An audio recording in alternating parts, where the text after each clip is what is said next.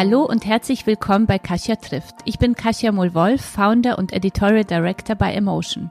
Hier im Podcast treffe ich jede Woche spannende Personen, deren Lebenswege und Ideen uns inspirieren. Schon über 100 Frauen und auch Männer haben mir ihre Geschichte erzählt. Denn mit Emotion möchten wir euch alle auf euren Wegen der persönlichen und beruflichen Weiterentwicklung begleiten und inspirieren, damit ihr ein noch glücklicheres Leben führt und vor allem eins, das zu euch passt.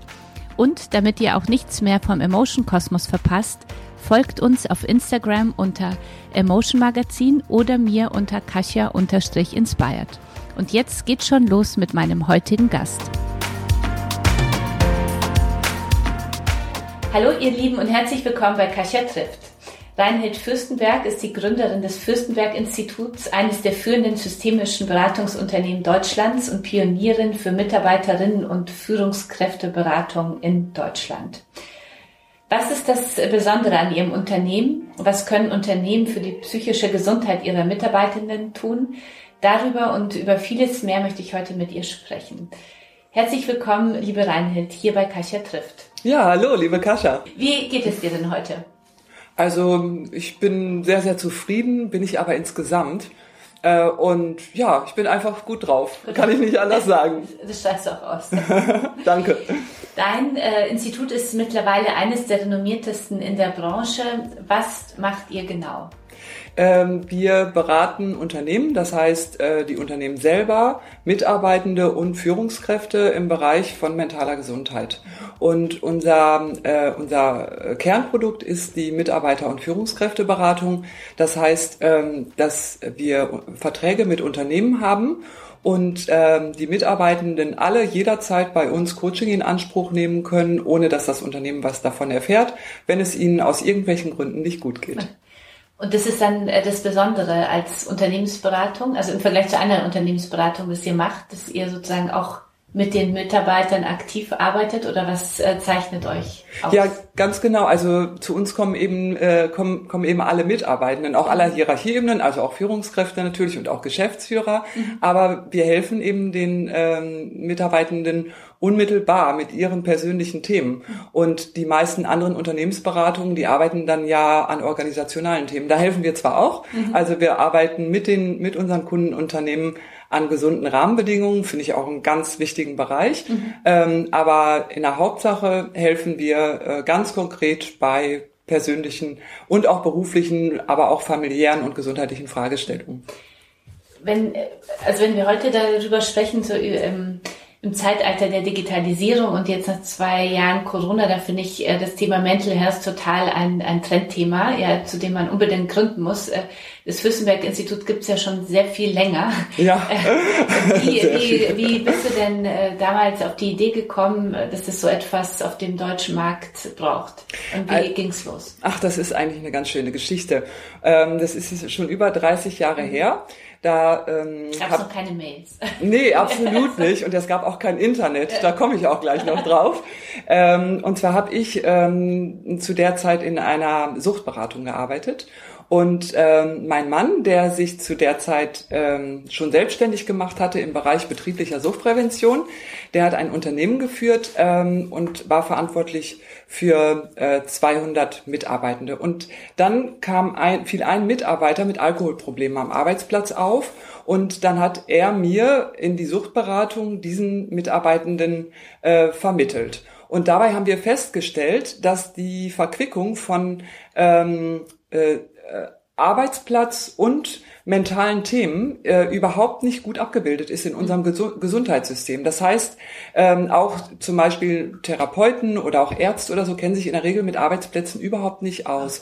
Und das war dann für uns die Initiation, dass wir gesagt haben, da muss eigentlich ein System her, was ähm, Unternehmen hilft, aber auch den Mitarbeitenden selber, wenn aus ähm, mentalen Gründen die Arbeit nicht gut erledigt werden kann. Und von eurem Background, was Ärzte, Psychotherapeuten? Achso, ich bin Gesundheitswissenschaftlerin ähm, und war damals eine der ersten Absolventinnen mhm. von diesen Public Health Studiengängen und mein Mann ist Diplompädagoge.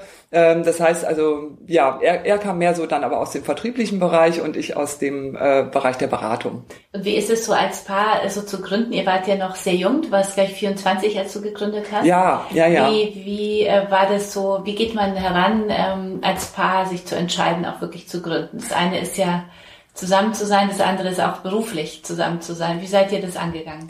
Wir sind, ähm, wir haben uns einfach gut verstanden immer und wir hatten auch eine gute Aufteilung. Also Werner war der Außenminister und ich war die Innenministerin und wir waren beide von dieser Idee und das ist bis heute so mhm. ähm, so begeistert, dass wir es einfach, äh, zwischendurch haben wir uns auch gefragt, warum, warum machen wir das eigentlich? Also es war ja auch nicht immer leicht, ne? Mhm. Aber wir waren so begeistert, dass wir einfach zusammen das wie eine Lebensaufgabe gesehen haben, ähm, mhm. diese äh, Idee zu verwirklichen. Und es war damals auch unsere Idee, weil es das Internet nicht gab, mhm. wussten wir nicht, dass es das in anderen äh, Ländern schon lange gab, ah, das okay. System. Das mhm. Ja, allerdings. Das haben wir dann später mal erfahren. Okay. Das heißt, ihr habt äh, gegründet und wie, wie seid ihr das angegangen dann?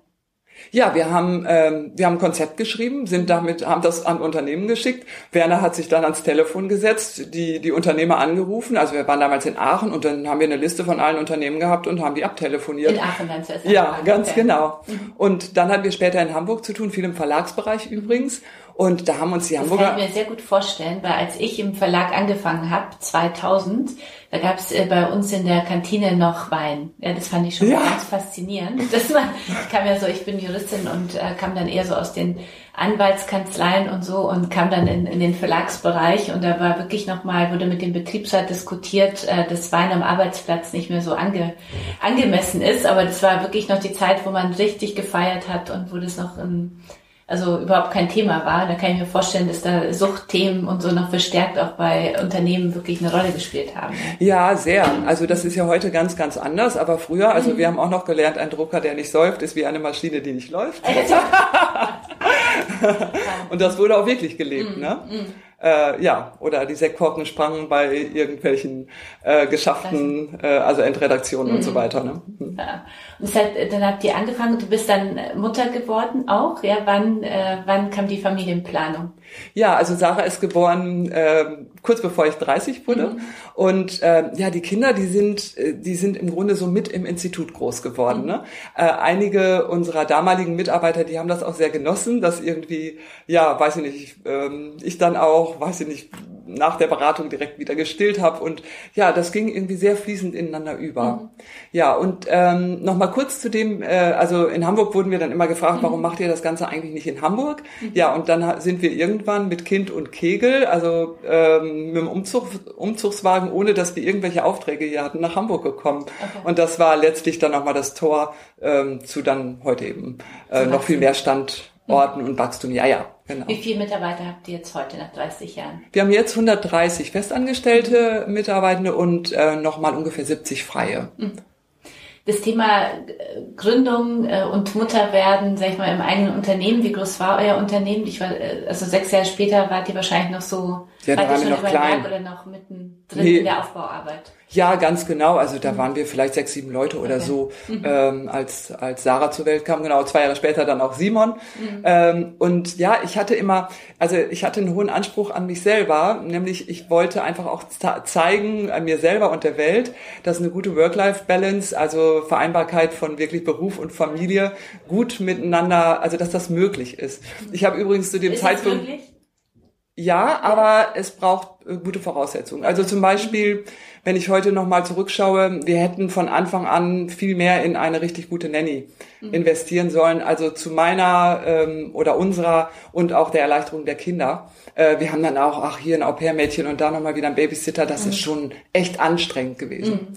Aber ich hatte damals ein Motto und zwar äh, habe ich äh, Vorträge gehalten zum Thema Work-Life-Balance. Ähm, damals schon. Damals schon, ja, ja, genau. ne, man, man redet ja immer das, äh, man lehrt ja immer das, was man selber gerne lernen will. und äh, dann hatte ich ähm, den Vorsatz, dass ich so lange Vorträge halte, bis ich es irgendwann selber kann. Mhm. Und jetzt mache ich schon ganz lange keine mehr. Sehr gut. wir, haben, wir haben gerade, äh, liebe Zuhörer und Zuhörer, über, das, äh, über unseren nächsten Emotion Women's Day im Ende Mai gesprochen, ja, am 19. Mhm. Mai äh, 2022 und haben gesagt, das Thema Change ähm, kann niemand mehr hören, weil es so Ding, also wir wissen mittlerweile, dass wir uns verändern müssen, also nicht nur wollen, sondern müssen, aber die große Frage ist, wie schafft man endlich diese Veränderung umzusetzen. Ja. ja weil wir alle das Gefühl haben, theoretisch äh, kann ich auch zu sehr vielen Themen, die mich betreffen, äh, immer, äh, glaube ich, ganz, ganz schlaue Dinge sagen. Aber wenn man mich dann fragt, wie lebst du das dann wirklich selber, dann äh, muss ich schon bei dem einen oder anderen äh, bei dem einen oder anderen Thema zugeben, so weit äh, bin ich noch nicht. und dann erwische ich mich selber auch, ich denke, okay, jetzt muss ich doch endlich, diese Dinge sind mir ganz klar vor Augen, ich muss in die äh, Umsetzung gehen. Also wie du auch sagst, dein Work-Life-Balance kann ich total nachvollziehen, dann hält man das Thema und hält das Thema und irgendwann, was, was war jetzt der, wollen wir natürlich jetzt alle wissen, wann hat es geklappt? Was war so der Auslöser? Was ja. ist deine Erfahrung, deine Learnings? Wie kommt man in die Umsetzung?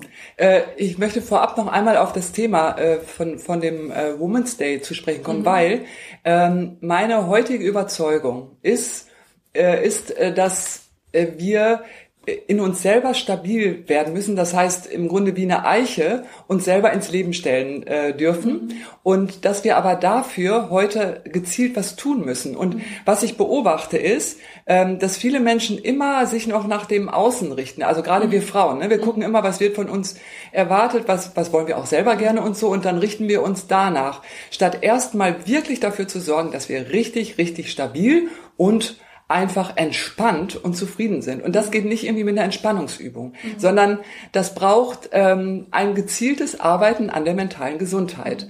Und ja. Da muss ich kurz sagen, die, viele spannende Themen, warum vor allem wir Frauen? Ja, weil, weil wir Frauen einfach uns viel besser als Männer auf andere einstellen können. Mhm. Und das ist, das ist eine Stärke und eine Schwäche zugleich. Also, dass wir das mhm. auch ständig tun, statt dann auf uns zu achten. Ähm, was heißt auf uns zu achten? Ähm, ja, ich habe es ja immer irgendwie auch nicht so mit diesem äh, Self-Caring an sich, sondern mhm. es geht wirklich darum, sich zu stabilisieren. Also dafür zu sorgen, dass mein Leben richtig, richtig gut ist. Äh, meine Tochter würde sagen, richtig geil ist. Die hat heute Geburtstag ah, okay. und wird heute 26. Ah, okay. mhm, genau. Ähm, ja, und ähm, ich habe es letztlich auch so gemacht. Also ähm, ich habe ähm, äh, also Zeiten gehabt, wo ich auch echt erschöpft war, ne? Mhm. Also mit Kindern und äh, dem Institutsaufbau, der der wirklich nicht nicht nur leicht war, mhm.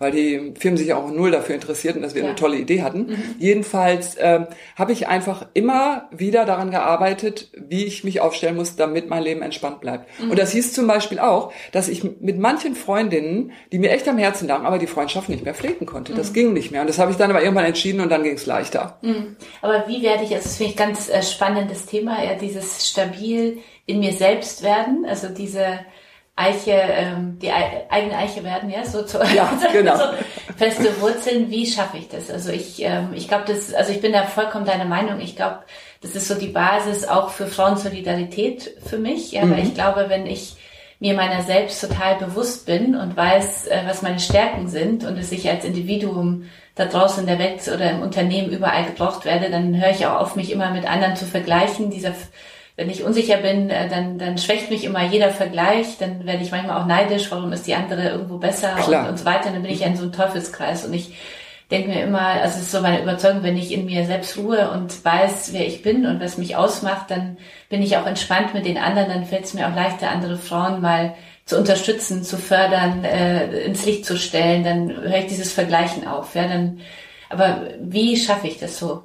Also ähm, da gibt's, äh, da könnte ich jetzt natürlich einen langen Vortrag drüber halten, tue ich aber nicht. Ja, alle nicht genau. so Zeit. Wir haben genau. so viele Themen. Deswegen, also das A und O ist unsere eigene Selbststeuerung. Das heißt, ich, ich mache mir ein Bild, wo ich hin will, äh, also wie ich mein, was für ein Leben ich führen möchte, und dann sorge ich dafür, dass ich das auch tue. Das heißt, das ist das ist pure Arbeit. Ne? Mhm. Und ähm, es braucht aber dieses klare Bild und dieses Gehen dahin. Und wir Frauen können das eigentlich gut. Mhm. Ne? Also erlebe ich auch bei Führungsfrauen, die sind so zielgerichtet. Mhm. Äh, die wissen so genau, was sie wollen und traben los, galoppieren los. Mhm. Ähm, und das mit uns selber zu tun, das ist eigentlich schon der Weg. Also ist mhm. jetzt kein Hexenwerk. Das heißt, ich nehme mir vor, selbstbewusst zu sein, oder? Ja, zum, nehm, oder wer als ein Ausschnitt, genau. Ja. Ich möchte selbstbewusst sein und das zeigt sich darin, dass ich, was weiß ich, sicherer auftrete, dass ich äh, zufriedener bin und so weiter und so fort. So, und dann überlege ich mir, wie gehe ich jetzt dahin? Und dann und muss ich da auch Aufmerksamkeit äh, drauf verwenden. Das heißt ganz konkret, also ich sage, ich möchte selbstsicherer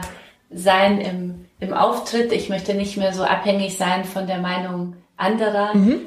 Mhm. Wie würdest du dann konkret loslegen? Also muss man individuell natürlich ja. immer regeln, aber zum Beispiel, indem ich ganz konkrete Sachen, wo ich selbstbewusster sein möchte, übe, mich in die Situation reinbegebe und äh, was Neues ausprobiere, oft auch alte Pfade verlassen, mhm. verlassen also sprich ähm, Dinge nicht mehr so mache, wie ich sie bisher gemacht habe, sondern was Neues ausprobiere. Also zum Beispiel Auftreten vor einer großen Gesellschaft, ja. Mhm. Ähm, ich begebe mich bewusst da rein und mhm. übe das mhm. mit einer guten Vorbereitung, vielleicht auch noch einer Coaching-Unterstützung vorher mhm. und los geht's. Mhm. Genauso aber auch wie ähm, ich möchte genügend Zeit ähm, für meine Kinder haben, ja. Ähm, auch so ein Thema, ähm, was Frauen dann oft immer wieder vernachlässigen, vernachlässigen und sich vornehmen.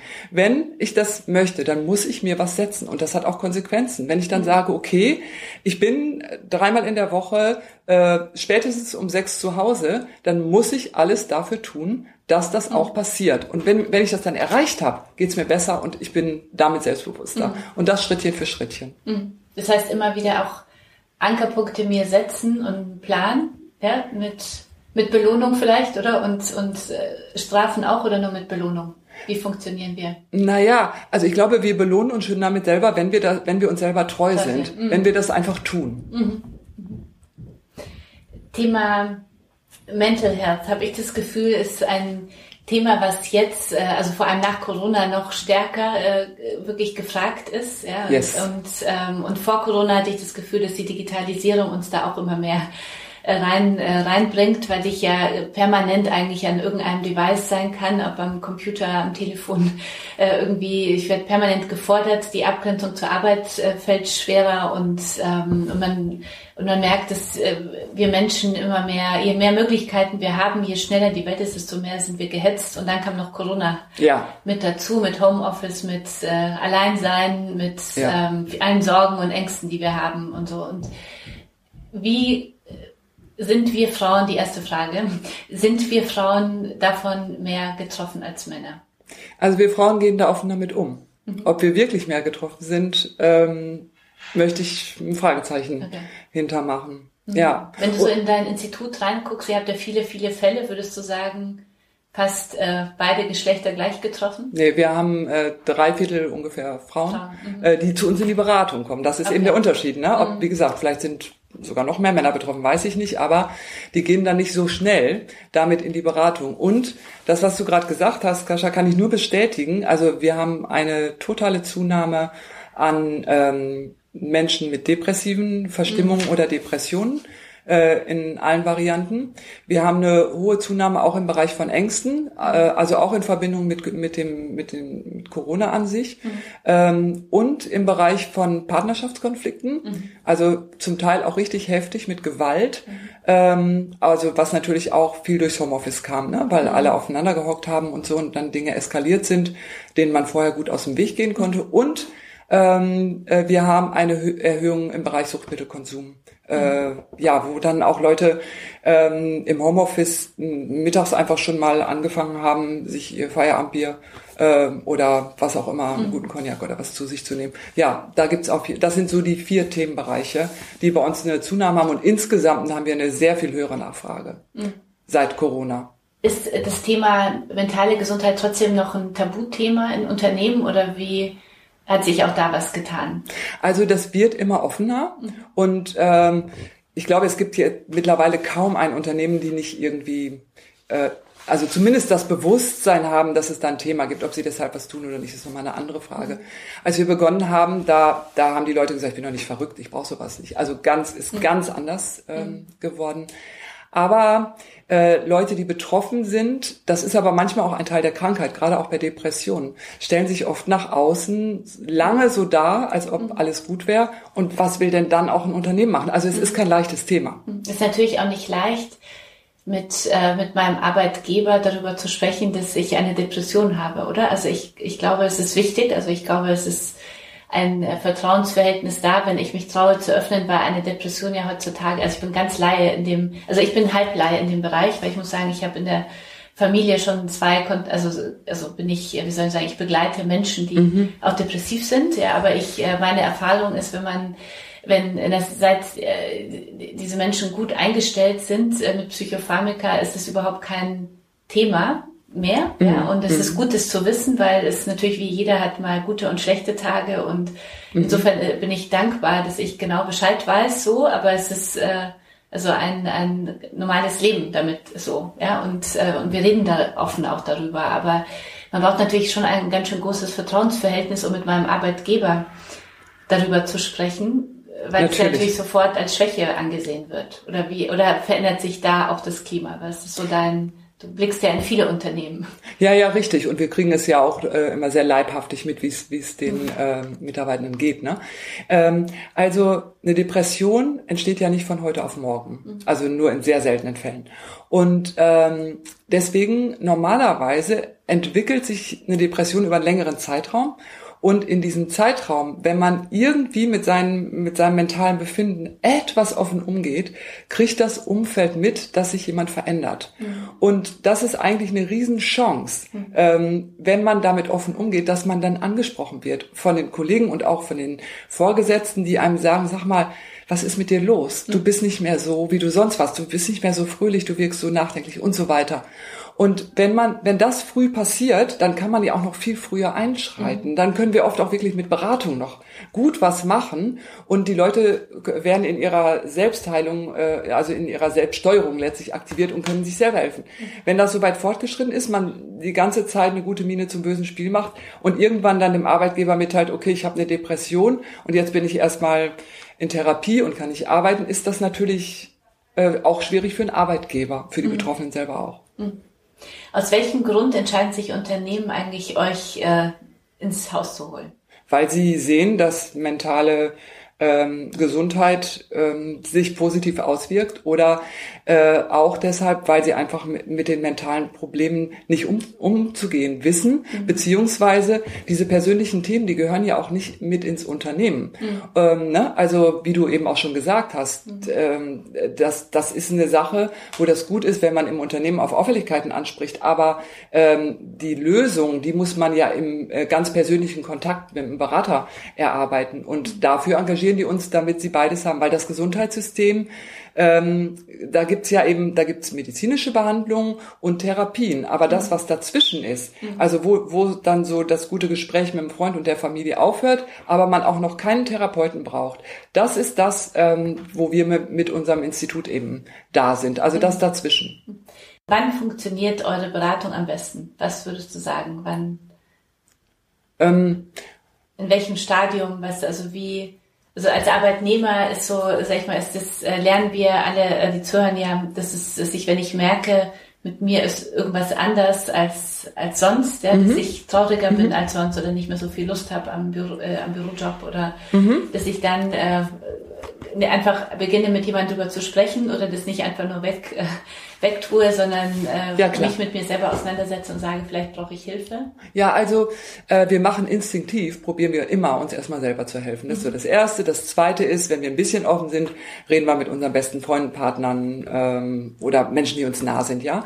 Aber ähm, wir, wir haben so eine Faustformel, die sagt, ähm, wenn, wenn wir nach drei Monaten selber aus einer Angelegenheit nicht rauskommen kommen und diese Angelegenheit uns ständig beschäftigt. Das heißt, wir zum Beispiel abends im Bett liegen und drüber nachdenken und, da, und wir keine wirkliche Veränderung haben. Dann haben wir eine ganz hohe Wahrscheinlichkeit, dass durch eine Beratung eine, eine andere Perspektive dazu entwickelt werden kann, sprich an Lösungen gearbeitet werden kann. Und äh, ich meine mal so ganz praktisch. Wir nehmen uns oft für unsere mentale Gesundheit keine einzige Stunde Zeit, mal zielgerichtet mhm. zu überlegen, was wir verbessern können, sondern das ist dann eher so, ah oh, ja, dann gehe ich heute mal in die Sauna, dann geht's mir ein bisschen besser, dann entspanne ich mich wieder. Aber so wie wir das auch sonst, auch bei der äh, am Arbeitsplatz hier immer machen, dass wir zielgerichtet sagen, da hinten wollen wir hin und welche Schritte gehen wir jetzt. Mhm. Also sich dafür mal eine Stunde Zeit zu nehmen oder vielleicht auch fünfmal eine Stunde, das mhm. wirkt Wunder. Also es ist wichtig, äh, dass wir unsere äh, mentale Zufriedenheit und unser, unsere, wie, wie es uns geht, wirklich ernst nehmen und auch vielleicht als Projekt sehen, wenn es uns mal nicht ja, gut geht. Ja, ganz genau. Mhm. Ja. Ganz genau so. Also, dass wir das in den Vordergrund stellen äh, und alles andere kommt danach, weil wenn wenn wir auf der Ebene gut unterwegs sind und es uns gut geht, dann fließen ja auch, also dann mhm. dann geht ja auch auf die Arbeit, die Partnerschaft, ähm, bis hin zum Haushalt. Oder auch wenn es mal schwierig wird, wenn man sich mal streitet, kann man damit viel besser umgehen, wenn wir, wenn wir gut drauf sind. Ne? Mhm. Ja. Trotzdem ist andersrum, also das eine, ich äh, Self-Care, ich, also ich finde das Wort auch immer ein bisschen schwierig, aber so dieses, es ist wichtig, achtsam mehr zu sein mit mir selber. Auf der anderen Seite ist, äh, finde ich, das Thema psychische Gesundheit äh, für ein Unternehmen schon auch ein Thema, mit dem ich mich auseinandersetzen sollte heutzutage. Mhm. Also ich mhm äh, finde, es ist schon auch ein Muss. Oder wie siehst du das? Ja, natürlich. Also es ist genauso, wie du sagst. Es ist für uns selber ein Muss. Und äh, nochmal kurz zum Thema Self-Care. Also ich finde das total wichtig, sich um mhm. sich selber zu kümmern, keine Frage. Mhm. Nur, ich finde, das darf nicht ausarten, so in die Richtung, ah, ich frage mich jetzt erstmal morgens, wenn ich aufstehe, wie geht's mir eigentlich? Und abends, wenn ich ins Bett gehe, frage ich mich immer noch, wie geht's mir eigentlich? Sondern ich mag das gerne, mit beiden Füßen auf dem Boden zu stehen und einfach freudvoll so in den, durch den Tag zu gehen, so, ne? Deswegen immer nur dieses Weil ich Reflektieren. Immer auf mich ja. schaue und das ist ja so bei, oft bei Menschen, die immer in sich hineinhorchen, ob sie sich gut fühlen oder nicht, dass sie auch viel mehr Dinge haben oder denken, sie müssen zum Arzt als Menschen, die normal durchs Leben gehen. Ganz genau. Und, mhm. und wenn wir uns immer nur reflektieren, dann sind wir immer nur im Kopf. Mhm. Und dann leben wir eigentlich gar nicht, sondern mhm. reflektieren. Und das, das mhm. kann es ja irgendwie äh, das kann es nicht sein. Ne? Ähm, und von Seiten der Unternehmen ist das aber genauso wichtig, weil wenn, wenn ich als Unternehmerin keine gesunde Mannschaft habe, dann habe ich in dieser Zeit ein echtes Problem. Und ähm, ja, da, und die psychischen Themen und mentalen Themen sind einfach mittlerweile da ja auch sehr vorrangig geworden, sieht man ja auch an den Fehlzeiten, ne? Also mhm. ist ja so an zweiter Stelle direkt ähm, bei der Anzahl der Krankheitstage stehen eben äh, Krankheiten aufgrund von äh, psychischen ähm, äh, Beeinträchtigungen, ne? Mhm. Und ähm, da komme ich gar nicht drum rum, was daran mhm. zu tun. Wenn ich nichts tue, dann muss ich auch mit den Auswirkungen leben. Mhm. Genauso aber auch mit den guten Auswirkungen, wenn ich was dran tue. Würdest du denn sagen, dass ich heute jetzt auch nach Corona, also ich sage schon positiv, ja, ich bin auch ein positiv denkender Mensch nach Corona, äh, dass ich mehr mich trauen kann, über meine psychischen Probleme mit, also im Arbeitsumfeld zu sprechen? Also ist es nicht, ja. werde ich nicht mehr so als schwach angesehen wie vor zehn Jahren? Hat sich da was verändert? Also wir beobachten, dass sich insgesamt das Sprechen über Gesundheit durch Corona verändert hat. Weil mhm. vorher, ne, da war das ja auch so, dass man, dass viele Vorgesetzte, übrigens, das haben wir auch in Führungskräfteberatung oft mhm. erlebt, ne, äh, dass sie gefragt haben, ja, darf ich denn überhaupt fragen? Und ich darf ja nicht fragen, was jemand hat. hat. Nee, natürlich nicht. Aber dadurch ging dann zum Teil auch dieses ganz Natürliche, dieses, hey, wie geht's dir eigentlich? Ne? Und wie geht's vielleicht auch deinem Mann oder, oder so, ne? Das ging dadurch auch total verloren. Da war so eine große Unsicherheit. Und jetzt, durch Corona, als wir uns alle wieder getroffen haben, gehört das sowas von mit dazu, mhm. danach zu fragen. Und deswegen auch, wie geht's dir mental? Also ähm, da hat sich was verändert und verändert sich auch aus meiner Beobachtung echt weiter, auch bei Unternehmern so vom Bewusstsein her. Wenn ich jetzt als äh, Unternehmerin, Unternehmer äh, präventiv handeln will, ja, und ich höre unser Gespräch und dann denke ich, okay, ich habe das Gefühl, bei mir fühlen sich alle noch äh, wohl. Also ich merke nicht, dass ich irgendwelche Fälle habe bei Mitarbeitern, die psychische Probleme haben. Wie kann ich jetzt vorausschauend mein Unternehmen so aufstellen, dass ich da in Zukunft auch keine Themen haben werde. Also wie kann ich Prävention mhm. betreiben? Äh, also zum einen gibt es ja auch eine gesetzliche Verpflichtung für die äh, psychische Gefährdungsbeurteilung. Ne? Mhm. Also damit kann ich erstmal auch einen Status bekommen, wie bin ich eigentlich aufgestellt in dem Bereich mhm. und das an heißt, welchen werden alle Mitarbeiter befragt, ah, okay. ganz genau. Okay. Ja, mhm. genau. Und ähm, äh, dann, dann kann ich daran sehen, wie bin ich eigentlich aufgestellt mhm. und dementsprechend dann also Handlungsfelder ordnen und da, daran dann gezielt was machen. Aber ich finde es auch immer wichtig, dass auch die oberste Führungsebene, dass sie sich positioniert zu dem Thema. Also dass bei den Mitarbeitenden rüberkommt, mir als Chefin ist die eure mentale Gesundheit wirklich ein Herzensanliegen. Mhm. Wenn ich das, also das merkt doch jeder mhm. Mitarbeiter ganz genau, ob das so ist oder ob ich mhm. das nur abfrühstücke als Chef. Ähm, äh, und da irgendwas machen will. Ja, und wenn es mir ein Herzensanliegen ist, dann kriege ich auch ein bisschen mit, wie es meinen Leuten geht und frage auch meine Leute, was tut euch gut? Und dann gibt's ja also ganz viele Möglichkeiten. Also nicht nur die Mitarbeiterberatung, sondern man kann auch ähm, ja Achtsamkeit am Arbeitsplatz leben. Man kann in den mhm. Teamsitzungen das besprechen, das, die Themen und so weiter. Mhm das, ähm, das Thema, also Depression, ich meine, das liegt ja schon sehr nah beieinander, aber das Thema Burnout ist ja so, sag ich mal, das ich weiß gar nicht, nicht Unwort, aber das ist das Thema, ja, worüber man, ein bisschen, worüber man äh, so viel spricht wie gefühlt noch nie. Also der mhm. eine ist im Burnout, war im Burnout, ist kurz vorm Burnout, wird krankgeschrieben, um nicht in den Burnout zu kommen. Ja, also das ist so, hat sich wahnsinnig äh, verändert. Ist, was macht dann unsere Arbeitswelt ähm, die Menschen kaputt? Was ist so dein deine Analyse? Ich meine, du hast sicher mit vielen Burnout-Fällen zu tun. Also wie, ja. also jetzt auch immer gedacht nach vorne, also natürlich so in die Prävention, ja, wie kann ich es verhindern? Aber was denkst du, was sind so die, die schlimmsten äh, Dinge aktuell oder in der letzten Entwicklung, äh, die dazu führen, dass es immer mehr um, um das Thema Burnout geht? Ja, also äh, ein Burnout wird normalerweise nicht durch Arbeitsbedingungen alleine verursacht, mhm. ne, sondern äh, ein Burnout kann man nur bekommen, wenn man auch die entsprechende Persönlichkeitsstruktur dafür mitbringt mhm. und noch ein paar andere Voraussetzungen. Deswegen alleine schlechte Arbeitsbedingungen äh, geht nicht, geht nicht, ne, so. Ähm, aber es ist letztlich immer das Zusammenspiel von dem, wie, wie Mitarbeitende umgehen mit Arbeitsbedingungen. Also man kann auch unter den besten Arbeitsbedingungen Burnout kriegen und mhm. so. Aber ähm, das, was, das, was wichtig ist, ist, dass die Arbeit ähm, einhergeht mit dem Potenzial der Mitarbeitenden und daran immer zu arbeiten oder dass Prozesse und Strukturen in Unternehmen klar geregelt sind und auch schaffbar bleiben. Ne? Also zum Beispiel, wenn ich ähm, meinen Mitarbeitenden Aufgaben gebe, die mehr Zeit erfordern, als sie zur Verfügung haben. Und das ständig. Mhm. Dann ist das klar, dass das eher dazu führt, dass jemand irgendwann erschöpft ist, als wenn das auch schaffbar bleibt. Mhm. Und da habe ich als Führungskraft eine Verantwortung. Da mhm. muss ich mich drum kümmern. Wenn ich das mache, ähm, brauche ich mich nicht wundern, wenn ich dann Ausfälle habe. Und wir haben zum Teil Unternehmen, das muss ich uns noch ja. sagen, wo wirklich ganze Abteilungen im Burnout sind, Echt? inklusive der Führungskräfte. Ja. Okay. Mhm. Also ist dann wie so ein Schneeball. Mhm. Mhm. Wie, wie, was sind so die ersten Anzeichen als Führungskraft und auf der anderen Seite, also für mich persönlich, Thema Burnout? Mhm. Also einfach das, was wir mit dem gesunden Menschenverstand sehen. Sprich, jemand wirkt nicht mehr so kraftvoll, mhm. ähm, sondern, also wir kriegen das ja mit, ne? So, so ga, ganz normal. Ähm, und ähm, ansonsten, wenn jemand, obwohl er nicht mehr in seiner Kraft ist, sich trotzdem extrem anstrengt, dem allen irgendwie gerecht zu werden, statt dem nachzugehen, das wäre eine mhm. gesunde. Reaktion, dann muss ich echt, ähm, also ist schon meistens kurz vor zwölf. Mhm.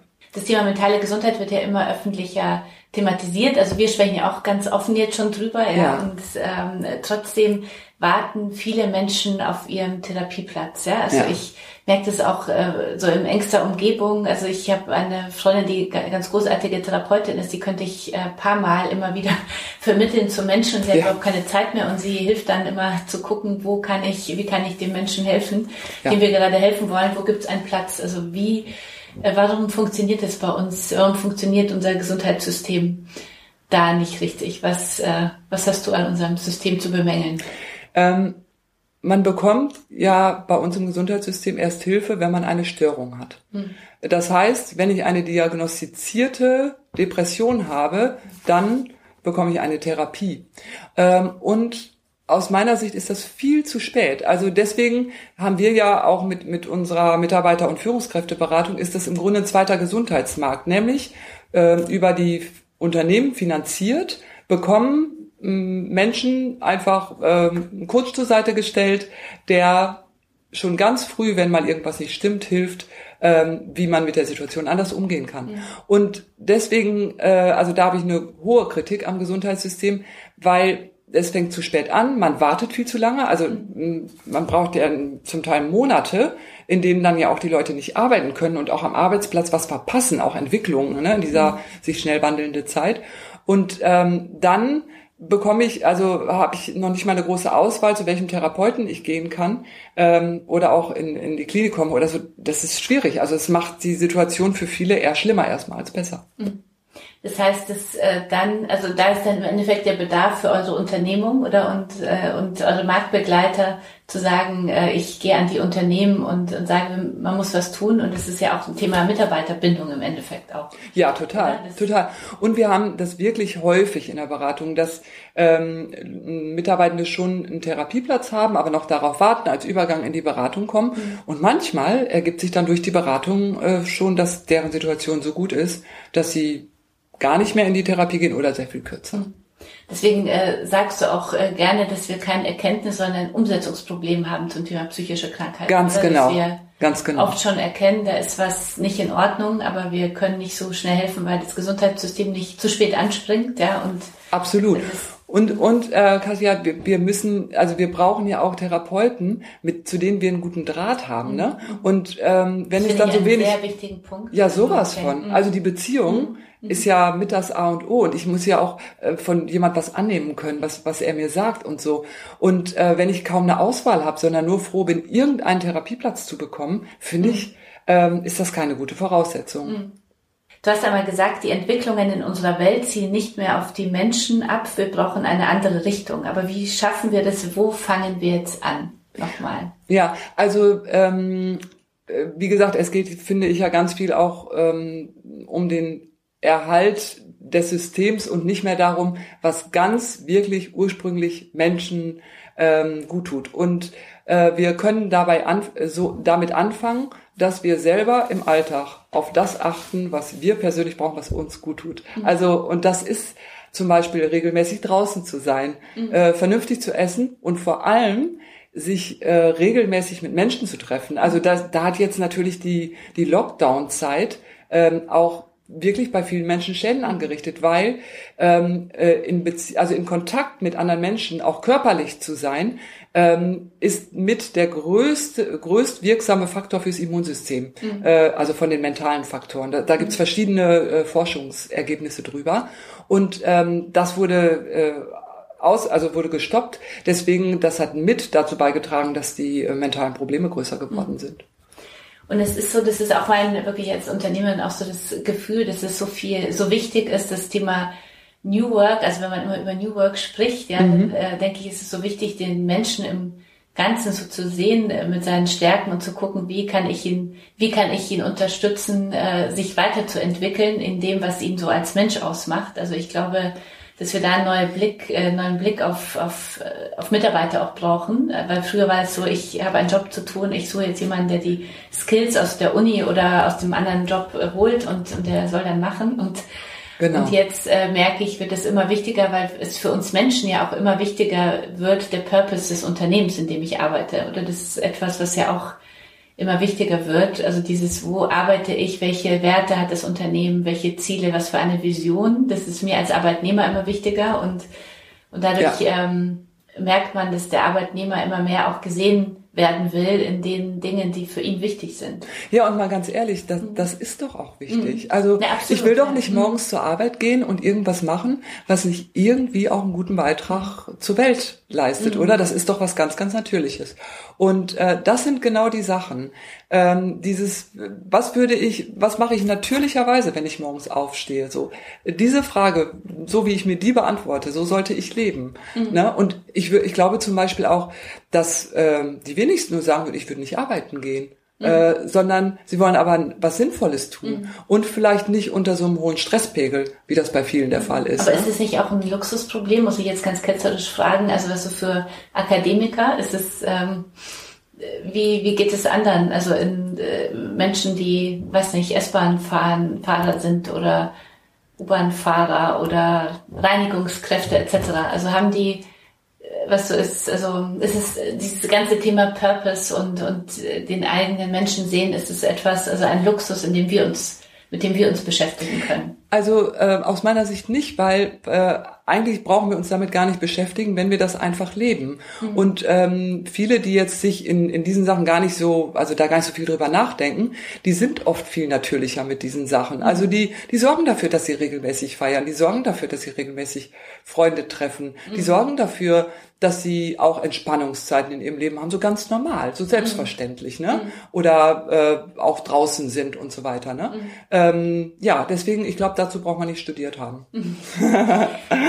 Ich würde sagen, ich äh, über mich selber sagen, ich bin sehr resilient, ja, also über die meine meine Geschichte, ähm, also wie wir nach Deutschland gekommen sind, welche über meine Kindheit. Äh, was hältst du von Resilienz?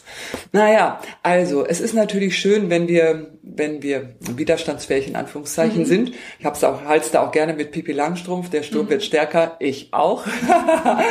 ähm, aber das ist eigentlich nur ein Teil von mentaler Gesundheit. Mhm.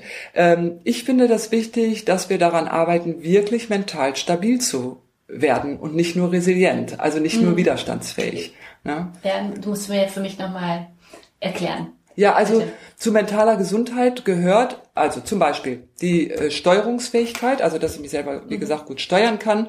Dann ähm, eine Belastbarkeit und auch eine Anpassungsfähigkeit an sich verändernde äh, Situationen.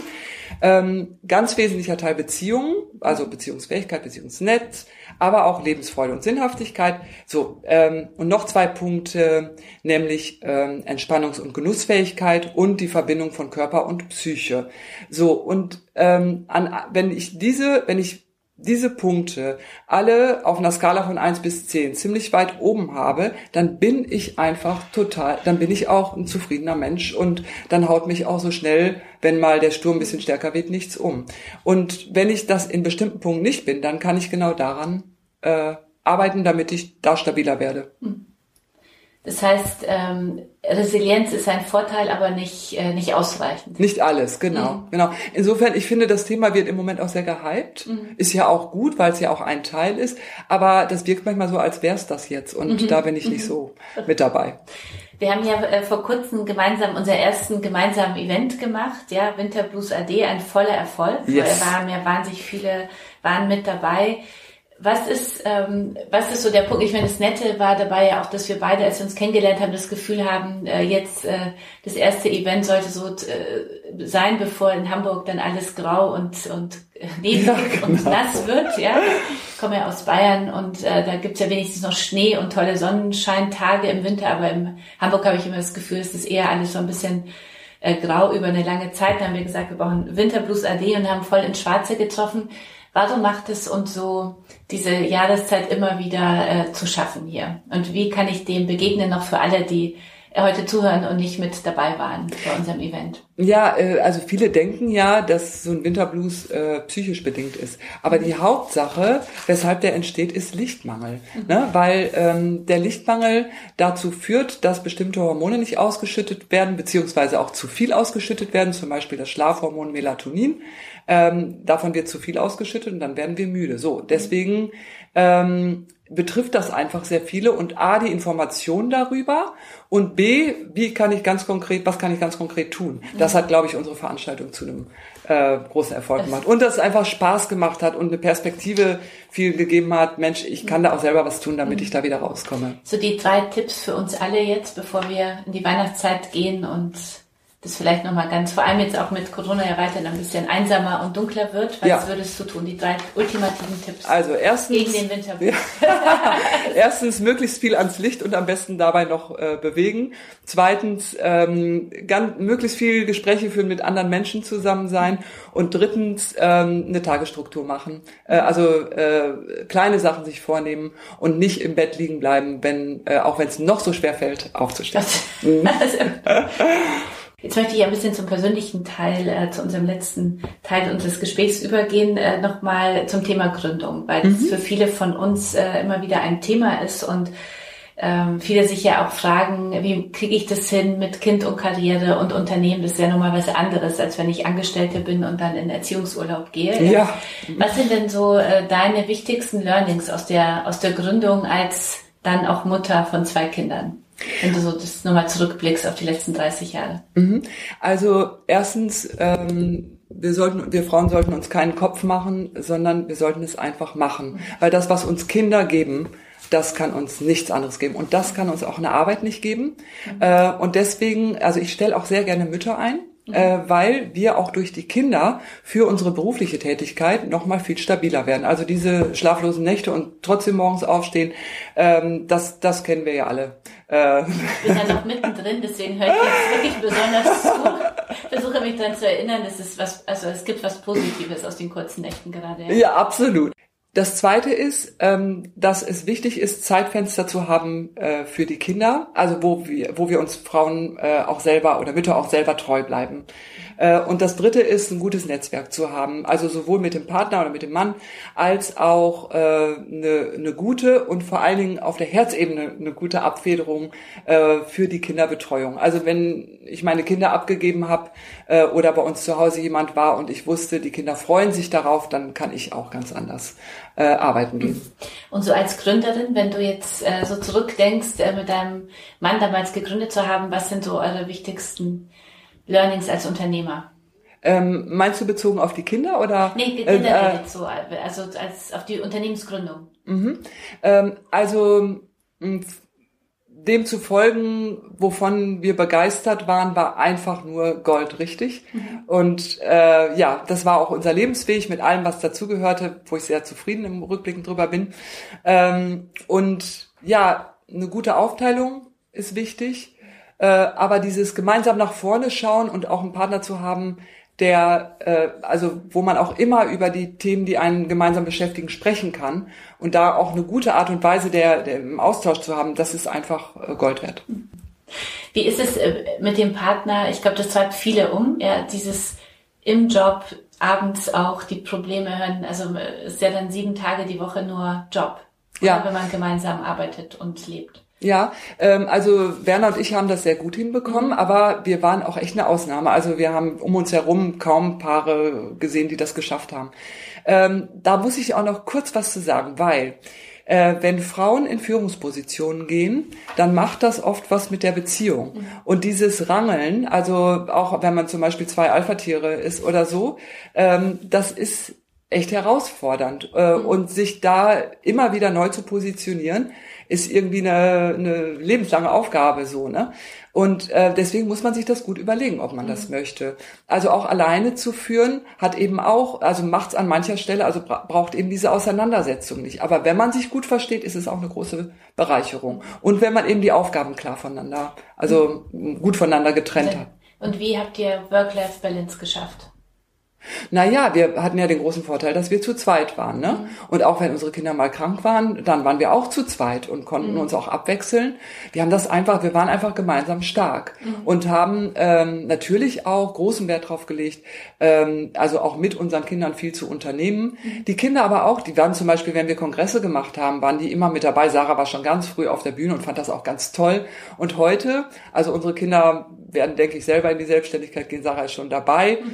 Ähm, mit einem Institut oder? Äh, nee, in, in ganz anderen Bereich. äh, Bereichen, mhm. genau. Sarah ist im Filmbereich unterwegs und äh, da sagen unsere Kinder auch heute, wir haben super viel davon ge darüber gelernt fürs mhm. Leben, mhm. Äh, eben unternehmerisch unterwegs zu sein und Unternehmerin zu sein. Das macht so viel Spaß, ja. weil das ist einfach pures Leben und man bringt was nach vorne, man man bewegt was in der Welt. Äh, also ich habe das heute noch so, dass ich dafür wirklich gerne jeden Tag aufstehe. Hattest du denn als äh, Kind auch schon das Gefühl, ich muss Unternehmerin werden oder bist ich du komm, über die Idee da reingekommen? Äh, ich komme vom Bauernhof, ne? Mhm. Also insofern, ich bin sehr natürlich groß geworden, aber nee, das war, glaube ich, das haben immer alle zu, also haben immer früh zu mir gesagt, also meine Lehrer, die haben immer oder später ach, irgendwie auch im Umfeld haben immer gesagt, ja, die Reinhild, die macht mal was so, ne?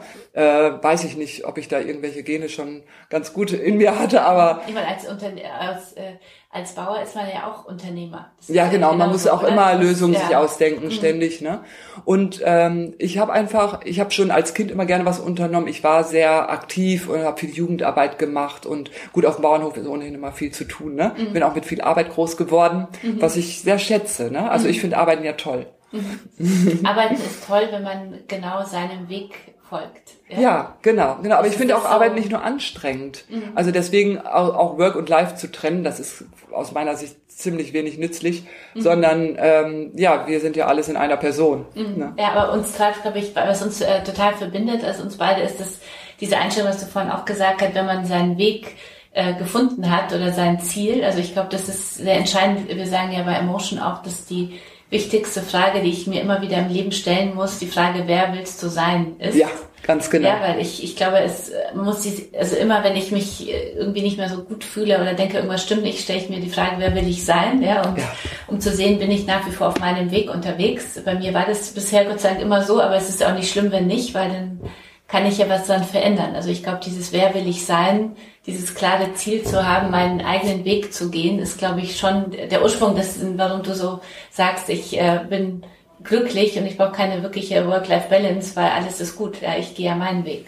Ja, äh, äh danke, danke, dass du das gerade gesagt hast, weil damit fasst du das nochmal so gut zusammen. Mhm. Dieses ähm, mit der Selbststeuerung, also dieses, ähm, da will ich sein und es ist ja auch gar nicht schlimm, wenn mal was nicht funktioniert oder mhm. manche, manche haben einfach auch ein hartes Schicksal und mhm. äh, in, in ihrem Leben und und harte äh, Herausforderungen so ne. Aber immer wieder neu dahin zu gehen und zu sehen, was, wie mache ich das Beste für mich aus der Situation, für mich und uns alle aus der Situation ähm, und und wo will ich hin, äh, finde ich super. Mhm. Was sind denn die drei Stärken, die dich dahin gebracht haben, wo, wo du heute bist? Also ich habe eine Unternehmerin, äh, über 100 Mitarbeiter. Ja, ähm, wir wollten übrigens immer so maximal zehn Mitarbeiter haben. Äh, okay. Das war immer unser Vorsatz. Weil wir dachten, danach wird's anstrengend. Aber irgendwann wird's auch wieder unanstrengender. Ja, ja, ganz genau. Also ähm, ich bin selber sehr begeistert ähm, und kann andere gut begeistern. Mhm. Ähm, ich bin strukturiert und zielgerichtet, mhm. also weiß, weiß glaube ich, wo ich hin will. Und ähm, ich bin herzensstark. Also ähm, ich bin einfach das ist ja, herzensstark. herzensstark. Also ich bin einfach äh, immer mit meinem Herzen dabei. Mhm. Äh, also äh, etwas, was mir widerstrebt, das mache ich nicht. Also Bauchgefühl, Intuition. Ja, immer gekoppelt natürlich auch mit mit einfach vernünftigen und und ähm, zielgerichteten strategischen Vorgehen mhm. und so mhm. weiter. Ne? So, aber ich höre immer auch darauf, ähm, äh, was, wenn mir was widerstrebt, kann ich das nicht machen und mache das auch mhm. definitiv nicht mehr.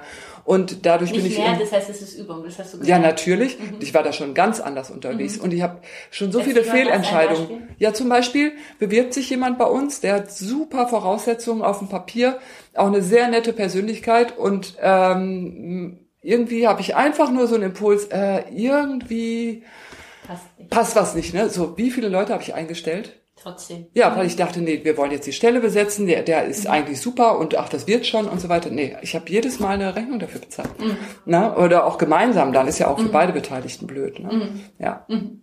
Das ist lustig, das sagt es nämlich auch bei mir immer das Beispiel. Wenn ich danach gefragt werde, dann erinnere ich mich auch an zwei Situationen, wo ich genauso, weil wir unbedingt jemanden gebraucht haben, ich dachte, ach komm, jetzt wird schon. Ja. Das ist Quatsch, weil ich glaube, das bei Menschen und bei diesem das ist ja wie eine Ehe fast, äh, ja, man genau. einstellt und dann, dann wird das wirklich. Aber Kasia, ich glaube, dass das auch damit zu tun hat, dass wir Frauen uns manchmal viel zu viel in Frage stellen. Ne? Mhm. Also irgendwie 100, äh, 95 äh, Prozent ist gut und wir denken nach über die 5 Prozent, äh, wo wir dann irgendwie doch nicht so ganz toll mhm. waren und so. Ne? Und ich glaube, dadurch denken wir dann manchmal auch, ach, das wird schon, mhm. äh, weil wir, weil wir dann eher zweifelnd mit uns selber sind und äh, dann nicht selbstbewusst sind und mhm. voll darauf vertrauen, dass wenn wir irgendwie kein gutes Gefühl haben, auch wenn wir es schwer argumentieren können, ne, ich kann da manchmal noch nicht mehr sagen, warum. Mhm. Das ist auch blöd, ne? Mhm. mhm. Aber das ist dann diesem Bauchgefühl zu vertrauen und je länger ich das, je öfter ich das mache, desto besser wird es ja zum, wird mein Bauchgefühl auch zum Kompass. Also verbunden mit allen natürlich, wie du gesagt hast, statt Plan etc. Also aber das genau. ist ja auch Übungssache. Ja, und das ist auch etwas, wodurch ich sehr viel selbstbewusster äh, geworden bin mhm. ähm, in, in meinem Leben, dass ich eben zunehmend mehr auf mich vertrauen konnte, weil ich eben nichts mehr irgendwann mal aufgehört habe. Äh, das war ein langsamer Weg, das mhm. war nicht von heute auf morgen, ne? aber zunehmend mehr vertraut habe auf ähm, das, was mich äh, innerlich leitet. Mhm. Weil wir sind schlau, wir, wir mhm. Menschen. Also ähm, so, so schlau im Ganzen. Wir wissen eigentlich, was richtig ist. Mhm. Und wir brauchen vieles eigentlich nur befolgen. Mhm. Dafür muss man aber wieder auf mich hören. Also dafür muss ich genau, lernen, ganz wieder genau. auf mich zu hören und ich nicht auf all die Menschen, die um mich herum denken, dass sie das besser wissen oder wissen, was für mich gut ist. Ganz genau. Und das ist für uns Frauen eine echte mhm. Aufgabe. Mhm. Ich meine, wir haben ja auch die Stärke, dass wir auch einfach dienen können und dass wir das gut können, für andere da zu sein und so. Ähm, und ähm, da, also das dürfen wir, finde ich, auch immer sehen, wie, wie toll wir darin sind. Mhm. Ne? Äh, und gleichzeitig haben wir auch die Fähigkeit zu sagen, nee, machen wir jetzt mal nicht. Mhm. Sehr gut. Hattest du auf deinem Weg äh, denn irgendwelche Role Models oder Vorbilder? Ah, das bin ich auch schon öfter gefragt worden. Ehrlich gesagt gibt es nicht so die Person. Also es gab immer, äh, also angefangen bei meiner Mutter, äh, Frauen und auch Männer, von denen ich echt viel gelernt habe. Ich sehe übrigens auch meine Arbeit, aber auch meine Familie als Schule, Schule meines Lebens, wo ich mhm. jeden Tag hingehe wo Herausforderungen dazu da sind, damit ich äh, wachse wieder, damit mal wieder was ist, was, was ich neu äh, bewältigen darf und so, ne? Ähm, aber es gab, gibt irgendwie nicht so die eine Person. Mhm. Jetzt muss ich dich fragen, weil du natürlich Profi darin bist. Ähm, wenn die Kinder aus dem Haus sind, dann war das für dich dann im Unternehmerdasein irgendwie plötzlich eine Veränderung oder wie war das? Ja, also das war bei mir mit gemischten Gefühlen verbunden, war aber auch ein langsamer Prozess. Ähm, äh, zum einen, ja, war das einfach auch so, ja, jetzt darf ich mein eigenes Leben wieder mhm. gestalten. Ähm, und ja, manchmal vermisse ich auch die Kinder, äh, muss ich wirklich sagen, mhm. ähm, auch wenn wir viel Kontakt haben und so. Aber ähm, die andere Seite war, dass ich einfach auch wieder mehr Zeit und damit auch viel mehr Freiheiten hatte und mhm. einfach machen konnte, was ich wollte. Und das genieße ich auch sehr. Ja, mhm. ja. und das hat nichts mit meiner großen Liebe zu meinen Kindern zu mhm. tun. Ich glaube, das ist generell ein Thema, über das wir Frauen öfters äh, sprechen sollten. Also ich genieße es total, was ich jetzt momentan natürlich weniger genießen kann, äh, einmal auch unterwegs zu sein, ja? dass ich denke, ja. ich bin nicht mehr in Hamburg, sondern ich bin einfach weg. Ich weiß, äh, die Kinder überleben bei meinem Mann genauso gut, wenn ja. nicht besser wie bei mir, ja. Und und äh, ich kann trotzdem mal raus aus allem sein und habe Zeit nur für mich. Und manchmal habe ich dann auch so ein schlechtes Gewissen und denke, um Gottes Willen, auf der einen Seite denke ich, das muss ja herausfinden, wo tanke ich auf und das ist total in Ordnung, wenn ich mal woanders bin und einmal eine Nacht durchschlafen kann und nicht geweckt werde, weil ich dann wieder Ganz fitter genau. zurückkehre. Ja? Aber ich glaube, das müssen wir Frauen auch lernen, ohne ein schlechtes Gewissen zu haben, dazu zu stehen und auch zu sagen, so ich fühle mich manchmal total befreit auf einer Reise, weil ich denke, endlich mal nur kümmere ich mich nur um mich selbst. so. Ja, ja, das, auch und das, das ist nicht schlimm, ja, weil ich merke, dass wenn man sich viele mit Frauen dazu unterhält, dass äh, viele Frauen so ein schlechtes Gewissen haben, oh Gott, jetzt bin ich unterwegs, dann fühle ich mich auch noch gut, wenn ich im Flieger sitze. Ähm, ja. ja, weil ich äh, plötzlich niemand mehr was von mir will. Und ich denke, das ist total in Ordnung, auch darüber zu sprechen, dass es das gut ja. ist. Ja, und da muss ich sagen, also ich werde ja jetzt ähm, 56, bin ja auch ein bisschen älter mhm. als du, ne? Und ich bin, meine zutiefste Überzeugung ist, es gibt im Leben für alles genügend Zeit. Mhm. Und ich habe mich, auch als die Kinder klein waren, manchmal so gestresst, ne, weil ich dann irgendwie dachte, ah, äh, ich darf jetzt aber nicht meine Freundin vernachlässigen oder ich, ich bin ja gar nicht entspannt genug oder sonst irgendwas. Ne? Es gibt eine Zeit, der tiefen Entspannung. Es gibt eine Zeit der tiefen Ruhe. Es gibt eine Zeit, also so wie jetzt, wo mhm. unsere Kinder aus dem Haus sind, äh, habe ich so viel Zeit für mhm. Freundinnen mhm. und auch mal wieder richtig zu feiern, auch selber zu feiern und solche Dinge. Ne? Mhm. Ähm, ja, deswegen, ich mhm, glaube, es ist für alles genug Zeit da. Ja. Und ähm, ich finde ja auch jedes Alter toll, weil ich ja, ich glaube daran, dass wir in jedem Alter frisch sein können. Also auch mit 90. Und deswegen, ich fand das auch bei unseren Kindern, als sie ganz klein waren, fand ich das toll. Aber jetzt, wo die erwachsen sind und selber auch beruflich unterwegs sind, oh, ist das toll, was die mir dann auch zum Teil äh, beibringen. Mhm. Ne? Immer wieder schön. Mhm. Gut, Falten finde ich jetzt nicht so toll, aber. Ja, halten wir uns noch ein bisschen weg. Ja, genau. aber sonst ist alles gut. Wir haben uns heute darüber unterhalten. Ich weiß gar nicht, wie wir kamen auf das Thema Alter, ja, wo ich mhm. gesagt habe, ich ähm, spreche trotzdem nicht gern über das Alter. Also ich stehe dazu, wie alt ich bin, ja, 46, 47 jetzt, aber die, ähm, aber ich fühle mich einfach anders und, ja. und für mich ist Alter kein also es war früher mehr so ein Instrument, wo ich dachte, okay, da bin ich jetzt im, im Leben, stehe ich jetzt da. Das ist heute ja nicht mehr so, weil die frühere 47 war was ganz anderes als jetzt. Wer weiß, wie lange wir arbeiten werden noch. Ja, genau. Man fühlt sich ja viel fitter und, und, und jünger insgesamt. Deswegen ähm, fand ich das ganz spannend. Also, dass wir uns so darüber unterhalten haben und ich gemerkt habe, habe eigentlich, wie fühlt sich eigentlich eine 47-Jährige? Ich habe das Gefühl, ich fühle mich eher wie eine, keine Ahnung, etwas über 30-Jährige, so von von allem, aber ist es eigentlich wichtig überhaupt, ja? Also das ist so. Ja, genau. Und aber genau das, ne? Also du fühlst dich so und du mhm. siehst auch so aus. Mhm. Also das, strahlen wir ja aus, ne? Dieses, wenn wir, mhm. wenn wir einfach so eine Frische in unserem Leben haben, weil wir eben ein frisches Leben leben, ne? äh, wie auch immer das für jede von uns gestaltet äh, sein mag. Ne? Ähm, ja, das geht nach außen und äh, das nimmt viel Einfluss mhm. auf alle, mit denen wir und manchmal auch einfach im Bäckerladen an der Theke mhm. begegnen. Mhm. Ne? Also kennen wir alle diese Begegnung, wo einfach äh, es gut tut, dieses Lächeln von jemand anders oder einfach mal ein Kompliment, Mensch, das ist einen tollen mhm. Mantel an, mhm. was auch immer. Ne? Mhm.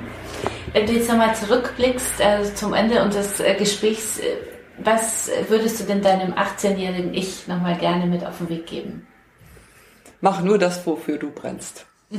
hast du denn Dinge auch gemacht, wofür du nicht gebrannt hast? Ja, ich habe mich ähm, oft sehr angepasst. Also die, das ist das, was ich eingangs meinte, mhm. wo ich ähm, mich nach dem Wind gerecht, ge, ge, gerichtet habe und nicht die Segel selber mhm. gesetzt habe. Da bin ich erst reingewachsen. Hattest du, du bist reingewachsen, du hattest nicht den einen Moment, wo du gesagt hast, äh, so nicht mehr? Ähm, davon gab es viele Momente, so mhm. würde ich sagen, so mhm. mit verschiedenen Facetten, also mhm. mit verschiedenen Themen, so, ne? Mhm. Genau. Aber das war, ist schon eine Entwicklung, ja. Mhm. Mhm. Also nur das tun, wofür wir brennen. Ja, genau. Und, und dafür was tun. Der, der Rest ist dann auch, wenn wir brennen, dann sind auch Sachen, die wir nicht gerne tun, kein, kein Thema mehr. Also dann ne, machen wir, machen wir das mit Leichtigkeit mit. Mhm. Wenn wir uns zunächst auf das, ich wiederhole mich, mhm. konzentrieren. äh, so zum Abschluss äh, gehört äh, sozusagen die, der letzte Satz dir. Gibt es ein Lebensmotto, ein Glaubenssatz, der dich heute so durchs Leben trägt oder etwas, das du unseren Zuhörerinnen und Zuhörern noch mitgeben möchtest? Ja, ich habe da, ich habe zwei. Also das eine ist, ähm, dass ich schon lange das Motto für mich selber habe, ich werde niemals mein Lächeln verlieren mhm. oder mein Lachen verlieren. Mhm. Äh, und wenn ich etwas mache, wo ich, wobei ich mein Lachen verliere, dann höre ich damit auf. Okay. Ganz einfach so. Mhm. Und der zweite ist ein Spruch von Bonhoeffer, den mir meine Oma mit auf den Weg gegeben hat. Und der heißt, äh, fröhlich sein, Gutes tun und die Spatzen pfeifen lassen. Vielen, vielen Dank für das schöne Schlusswort. Ja, sehr gerne. Sehr schön, dass du da warst, liebe Reinhild. Äh, alles alles Gute für das Institut weiterhin und Dankeschön. für dich persönlich und äh, dass du dein Lächeln nie verlierst. Ja, vielen, vielen Dank. Hat mir Spaß gemacht. Dank. Danke. Ihr wollt noch mehr aus dem Emotion Kosmos? Dann nichts wie ab in unseren Abo-Shop und holt euch unser neues Heft von Emotion. Für alle Podcast-Hörerinnen und Hörer gibt es jetzt Rabatt auf das Emotion Probe-Abo. Sichert euch das Abo und dazu noch ein Stronger Together Armband. Jetzt unter emotion.de slash Kasia. Ich buchstabiere meinen Namen K-A-S-I-A.